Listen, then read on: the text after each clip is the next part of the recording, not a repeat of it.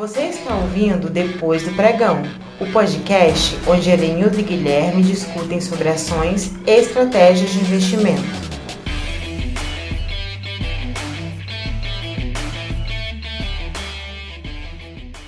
Olá, investidores! Sejam muito bem-vindos ao podcast Depois do Pregão, o podcast que ajuda você, pequeno investidor, a investir melhor o seu dinheiro, porque investir em ações não precisa ser complicado.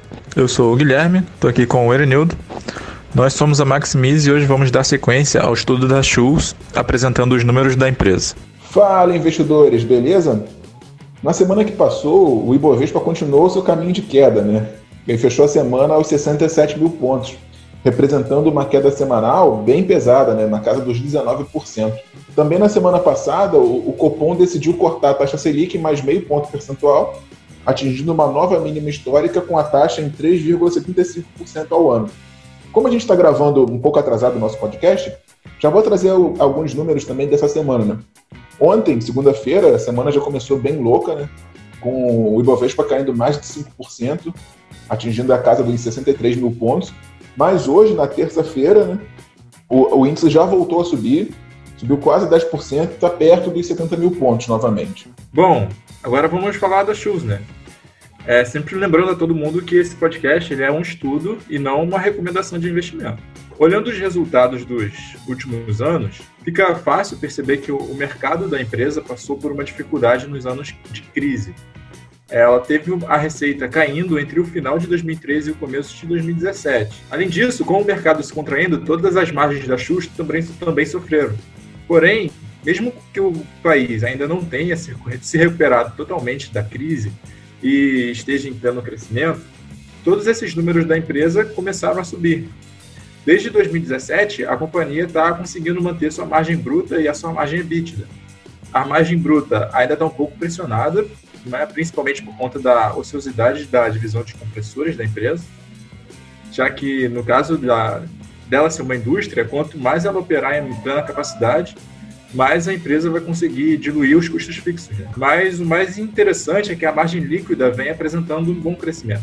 E isso mostra que a empresa tem sido eficiente em diminuir a sua dívida e em reduzir as despesas administrativas e comerciais. Bom, quando a gente olha para o comportamento né, do preço da ação nesse período de crise, percebemos que a cotação caiu aproximadamente 70%. Né? E, e realmente, né, fazia sentido a cotação cair já que os resultados da empresa também vinham caindo, né? Só que, como sempre o mercado faz, né, os lucros caíram 50% no período.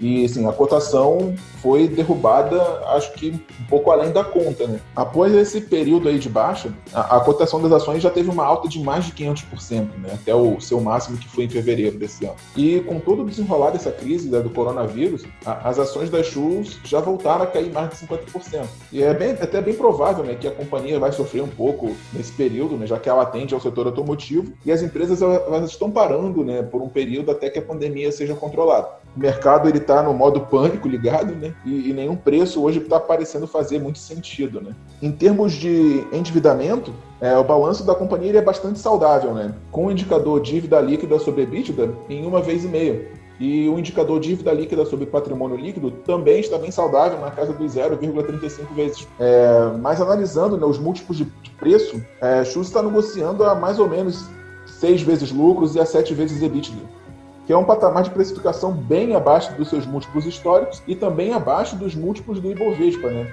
Ou seja, parece que é uma companhia que está bem descontada agora. Então, agora, analisando a divulgação de resultados da empresa, né? Se você estiver procurando isso no PDF, a gente está mais ou menos na página 14, na seção de principais resultados. A empresa aqui, ela comunica que no quarto trimestre de 2019, a receita operacional líquida, o ROL, foi de 306,4 milhões de reais, e indica que isso foi uma redução de 0,1% com relação ao 4T18. Já o resultado anual foi uma receita de 1,3 bilhões. O resultado anual foi uma receita de 1,3 bilhões, né, que é um valor que representa um crescimento de 9,8% com relação a 2018. Destrinchando a, essa receita, eles comunicam que 76% foi gerada no mercado interno e apenas 24% foi no mercado externo. O mercado interno teve um aumento de 1,7% e o externo teve uma queda de 5,4%. Todas essas mudanças com relação ao quarto trimestre de 2018.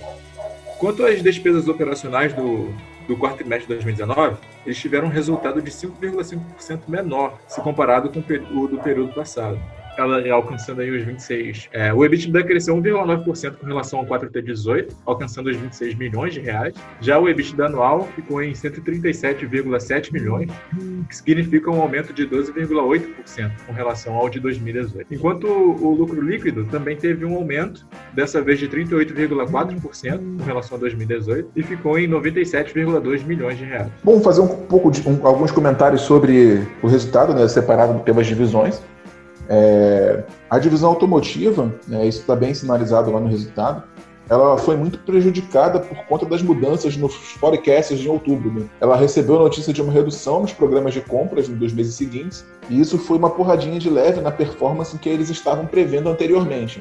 Mas ainda assim, o faturamento líquido teve um crescimento de 13,2%, sendo que desses aí 18,6% foi um crescimento no mercado interno e 2,1% no mercado externo. O lucro operacional da divisão automotiva cresceu 12,4%, e fechou com uma EBITDA de 15,5%. Já a receita líquida da divisão de compressores teve um aumento de 8,3%. O lucro operacional da divisão teve um aumento bem expressivo, né, de 22,4%. E o EBITDA também cresceu bastante, né, com um aumento de 17,3%. Porém, esses resultados ainda estão bastante distantes assim do que a empresa gostaria, né? mas claramente reflete os esforços que eles estão fazendo né, para redução de custos em busca de, um, de mais resultados positivos. Então, para concluir, na verdade é a gente nem precisa fazer muita previsão do futuro ou esperar que as coisas para chuvas vão melhorar, vão ficar melhores do que elas já foram, já foram um dia. Se a empresa voltar ao patamar em que ela estava antes da crise, isso já significaria um crescimento muito grande. E como a gente falou no, no episódio anterior, a empresa ela espera crescer nos próximos cinco anos de 12% a 15%. Quer dizer, ela quer dobrar sua receita em cinco anos. Já o lucro da, da companhia também vem crescendo muito mais que a receita. Além disso, ela ainda é uma empresa rentável, ela apresenta um ROI aí médio de 14%, o que é bastante interessante. Se a atividade econômica voltar, a Shure já vai estar bem posicionada para apresentar bons resultados. Então, galera, é basicamente isso aí que a gente procura estudar nas empresas, né? Se vocês pegarem o episódio anterior, que a gente fez uma, uma análise mais qualitativa do negócio, junto com o que a gente apresentou aqui hoje, olhando os números, é, vocês vão conseguir replicar isso para várias empresas, para todas as empresas que vocês quiserem. Então já vão ter uma base muito, muito sólida né, na hora de tomar a decisão sobre os seus investimentos. Lógico que essa análise ainda é um pouco resumida, dá para você aprofundar, fazer mais algumas coisas. Mas se você fizer pelo menos isso, é, tenho certeza que vocês já vão estar, tá, é, assim, conseguindo fazer melhores investimentos sem precisar contar tanto com, com dicas do, dos amigos, né, com, com outras pessoas, e você vai usar seu networking para confirmar ou não né, as, análises, as análises que você fez. Hoje é isso aí. Esse episódio vai ficando por aqui. Espero que vocês tenham aprendido bastante com esse estudo da Shoes. A gente espera vocês aqui no próximo episódio, no próximo domingo. E muito obrigado. Então é isso, galera. Mais um episódio aqui do nosso podcast. Esse, a gente pede desculpas até por ter saído um pouco atrasado, né? Mas em virtude da, das mudanças que a gente teve que fazer aqui na nossa rotina por causa da, do isolamento social, né, do coronavírus, acabou atrasando bastante a nossa gravação. É, a gente até está fazendo essa gravação pela primeira vez, assim, né, online. Então, deve ter alguns sons aí, porque nossos cachorros resolveram participar também do, do episódio. É, a gente conta com vocês aí no próximo episódio. Tenha uma boa semana e até mais um depois do pregão.